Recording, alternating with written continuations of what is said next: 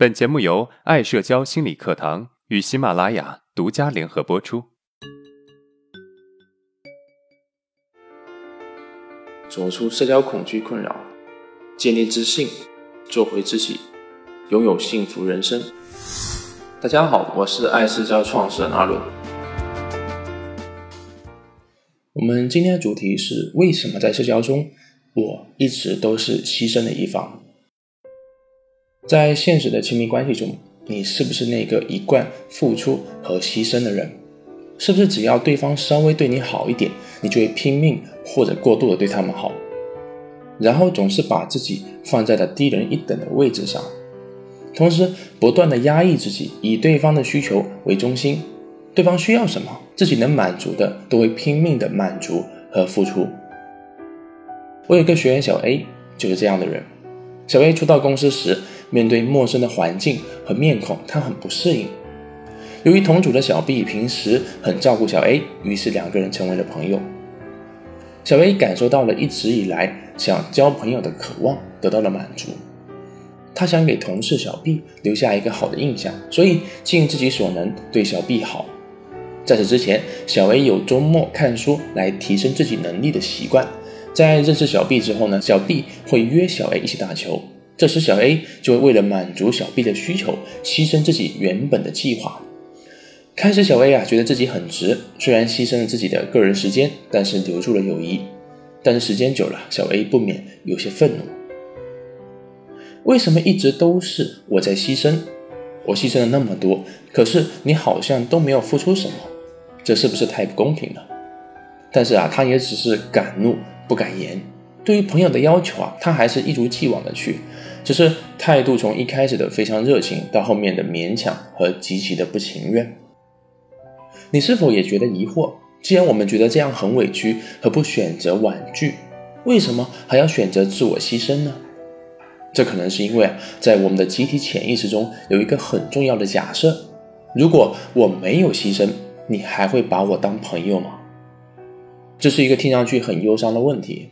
但从精神分析的角度来看，这也可能反映了一个人与母亲的关系是多么纠结。当我们在婴儿阶段，我们无法确认自己是谁的时候，我们和母亲紧密的共生在一起。母亲微笑，孩子也会高兴；母亲生气，孩子也会不高兴。慢慢的，孩子开始会从绝对依赖过渡到相对依赖，会逐渐发展出适合与母亲相处的方式，比如如何令妈妈高兴。如何让妈妈注意到自己等等，在无法有自己存在感的母亲身边，我们可能学到最多的就是用各种扭曲的方式来传达自己，比如牺牲，也就是说，我为了别人才可以有我的存在，这是一种低到尘埃里面的价值观，但又是一种强迫他人注意的控制力。究其根本，牺牲这种方式下面所隐藏的是一个人深深的无力。和匮乏，于是我们需要去其他人那里找到自己存在的意义。而牺牲之所以痛苦，其实是因为我们对自己的牺牲是有期盼的，期盼对方回报自己，在内心的期盼落空后，没有意识到原来所有的付出不一定都能够换来同等的回报。那么，我们该如何拯救喜欢为关系牺牲的自己呢？第一。别一厢情愿，在亲密关系里，喜欢牺牲的那个人，往往很容易过于看重自己在关系中的作用和价值。对此，我们能做的就是避免把一段关系的成功与否、幸福与否，当做是自己的责任。要知道啊，牺牲代表着你在这段关系里并不开心，你需要通过牺牲自己珍贵的东西来维持一段关系的平衡。然而，对方却未必需要你的牺牲。就拿学员小 A 来说，或许小 B 并没有很想打球，他仅仅是随口一说，或者出于礼貌才约小 A 出来的。而小 A 却自认为每次赴约都是在自我牺牲，甚至是很伟大的。所以，很多时候啊，我们都是一厢情愿的在行动。因此，遇到问题最好的办法还是沟通，让双方都可以达成一个平衡来解决问题。而不是凭借任何一方的牺牲和妥协。第二，不去按照自己的想法去要求别人。每个人都有自己对待友谊的方式，这种方式也许不一定是自己所期望的，但是这是他们的表达。例如，在一段关系中，小明对小张好的方式是给他买早餐，而小张对小明好的方式是督促他健身和锻炼。也许小张督促小明锻炼的方式不是小明所期盼得到的回报，他期盼的是小张偶尔也能给自己买买早餐。但不可否认的是，这也是小张对对方的心意，只是这种表达心意的方式啊，不是对方所想的。因此，我们对别人好，可以从一开始就单纯的对别人好，尽量不去产生期待和要求。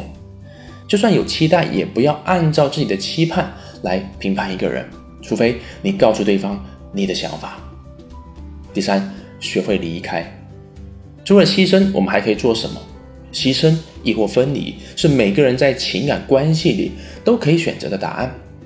纠结还是选择放弃，自然也是备选。如果在一段关系中我们太过忍耐，是绝对不会开心的。这同时也代表着我们并不适合。